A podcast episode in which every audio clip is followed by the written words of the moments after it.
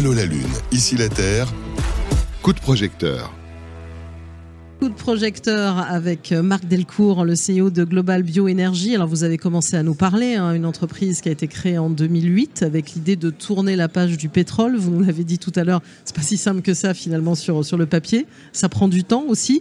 Euh, alors vous avez développé un procédé innovant qui transforme le sucre en isobutène, c'est bien ça, vous avez commencé à en parler, comment ça fonctionne Et est-ce que si je vous suis bien, parce que je vous suis depuis un petit moment, vous n'avez pas un petit peu modifié l'approche de votre, euh, l'approche de votre innovation? Alors, première chose, déjà, remplacer le pétrole, ça n'arrivera jamais. C'est-à-dire qu'on n'arrivera pas à remplacer, à s'affranchir des énergies fossiles. On arrivera à... Euh, même pas en 2050 Même pas en 2050, on n'arrivera juste jamais. Il faudrait plusieurs planètes, il faudrait mm. plusieurs fois la surface forestière mondiale, plusieurs fois l'agriculture mondiale. Par contre, on peut faire 10%.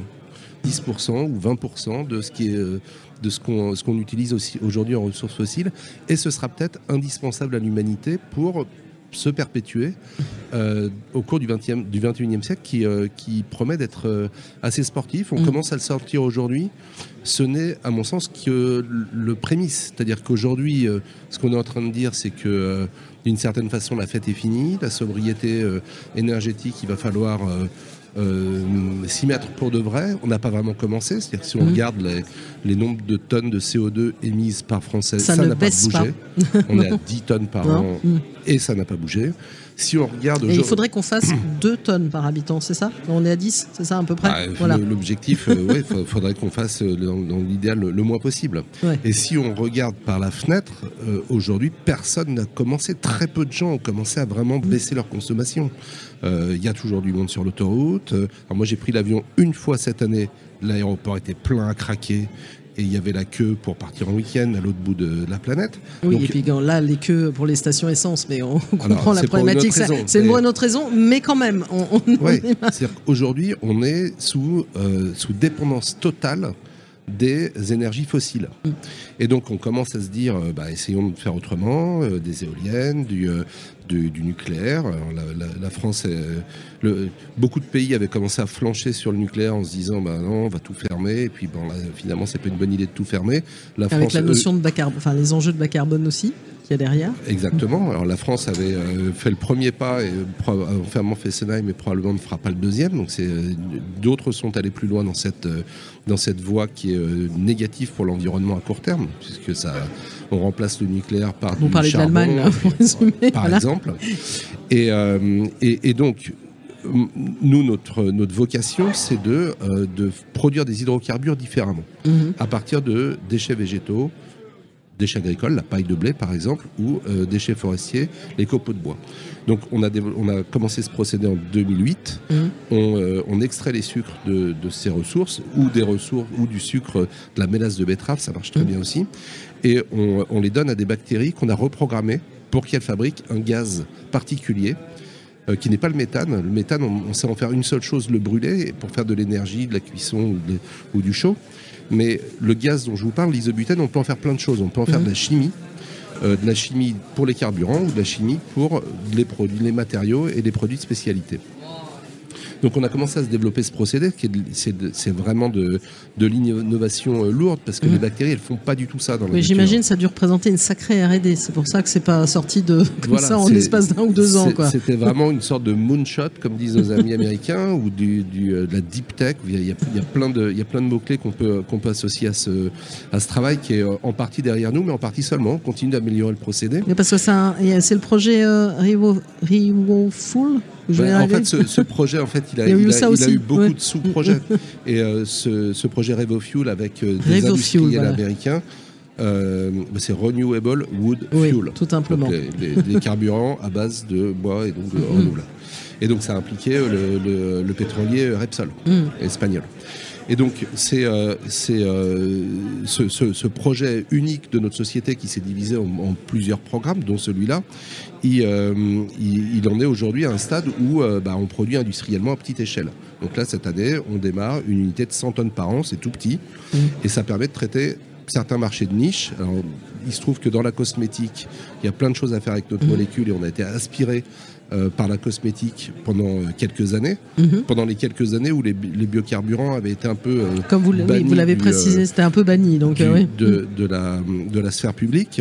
Mais là maintenant, on voit bien que les biocarburants reviennent très très fort. On a on a annoncé par exemple qu'on faisait des choses avec Shell cette année. On n'a pas dit quoi parce qu'on n'avait pas le droit, mais il se passe des il se passe des choses. On voit que les choses reviennent très très fort et que notre molécule qui est aujourd'hui au centre de la pétrochimie. À partir du pétrole, mhm. on fait plusieurs choses, dont l'isobutène à très grande échelle, 15 millions de tonnes. Cette molécule, elle a vocation à peut-être être le cœur d'une nouvelle chimie à, base de, de matières renouvelables.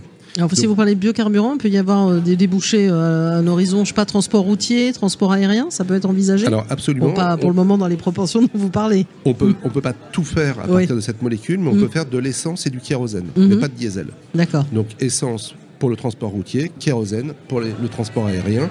On est d'ailleurs en, euh, en passe d'être certifié euh, donc pour le kérosène, il y a toute une, procédure de certification qui est, qui est lourde et évidemment il ne faut pas qu'il y ait d'incidents à 10 000 mètres d'altitude. Donc on travaille depuis plusieurs années et on espère avoir la certification carburant aérien d'ici la fin de l'année. Et alors là, vous avez plus de problèmes. Vous disiez tout à l'heure des, difficultés quand on parlait de biocarburants, de surface, d'utilisation de matière, etc. On vous pose plus de problème du tout de ce côté-là Ah si, bien sûr. si, toujours. Bah, vous, vous l'avez euh, dit dans vos introductions. Est-ce qu'on va remplacer le pétrole? La réponse est non. Il y a pas, on ne peut pas remplacer le pétrole. Mm. Par contre, on peut faire un morceau. Mm. Et donc ça, ça veut dire, euh, ça veut dire qu'il va falloir à l'avenir que les surfaces agricoles et les surfaces forestières aient une utilité euh, euh, alimentaire et une utilité vestimentaire et une utilité pour faire des meubles et aussi pour faire des euh, carburants. C'était le cas d'une certaine façon au siècle dernier. 30% de la surface agricole était dédiée à l'avoine des chevaux, qui était là pour transporter les humains et pour fournir de la, force motrice. Et ben de la même façon, une partie de la surface agricole, une, une, partie de la surface forestière, et en fait les déchets de tout ça, seront à l'avenir utilisés pour fabriquer du gaz, de l'essence, du euh, kérosène et des matériaux, et pourquoi pas des rouges à lèvres dans le domaine de la cosmétique. et pour ça, il faudrait des mesures supplémentaires? Alors, moi, je ne crois pas à la démarche volontaire mhm. des, euh, des, euh, des particuliers, c'est-à-dire il y a une minorité de gens qui de façon volontaire vont réduire leur consommation, vont chauffer à 19 ou à 17 ou à 15. Euh, voilà, il y, a, des gens qui sont comme ça, qui deviennent véganes ou qui mangent mm. moins de viande ou qui, qui, s'emparent du sujet. J'ai euh, malheureusement l'impression qu'il euh, faudra contraindre un peu, il faudra motiver par des, par des nouvelles règles euh, cette, qui, qui, seront les règles fondatrices de la société de demain et qui euh, poussera les particuliers, qui les incitera très fortement à réduire leur consommation et à, euh, à utiliser des produits qui sont moins émetteurs de CO2. Les biocarburants en font partie.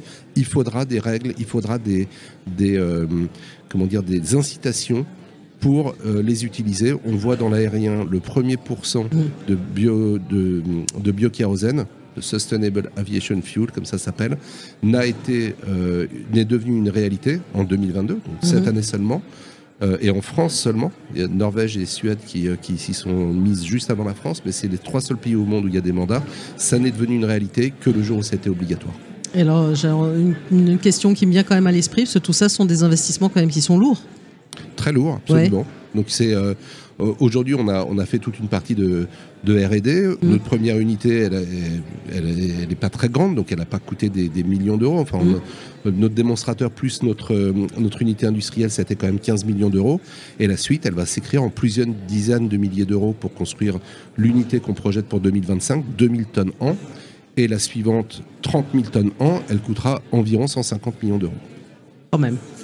Donc c'est pour ça que les partenariats sont nécessaires. Mais en fait, si on regarde bien, ce sont des petits projets. Mm. Une, raffinerie, ça coûte 10 milliards. Un, EPR, mm. e ça coûte 10 milliards. Donc les, projets de biologie industrielle tels que les nôtres, ils coûtent 100 millions d'euros, entre 50 et 150. Ce sont des petits projets délocalisés, donc au milieu des, euh, zones euh, où on peut trouver les mm. ressources. Et donc, c'est un nouveau monde industriel complètement différent qui, euh, qui va s'écrire. C'est plus le monde des grosses unités centralisées. des, 25 unités qui, fournissent toute l'énergie en, France, donc les, centrales nucléaires et les raffineries. C'est un monde à l'inverse qui est très décentralisé, beaucoup plus proche des populations, qui, sont, qui crée des bassins d'emploi pour les populations locales et qui euh, permettent d'écrire un monde qui est peut-être un peu plus vertueux que celui dans lequel on vit aujourd'hui. Eh bon, on va dire que c'est une bonne conclusion à ce coup de projecteur. Merci à vous, Marc Delcourt, le CEO de Global Bioénergie. Allô la Lune, ici la Terre. Une émission à réécouter et télécharger sur le site de Carbone Zéro la radio et sur toutes les plateformes de streaming.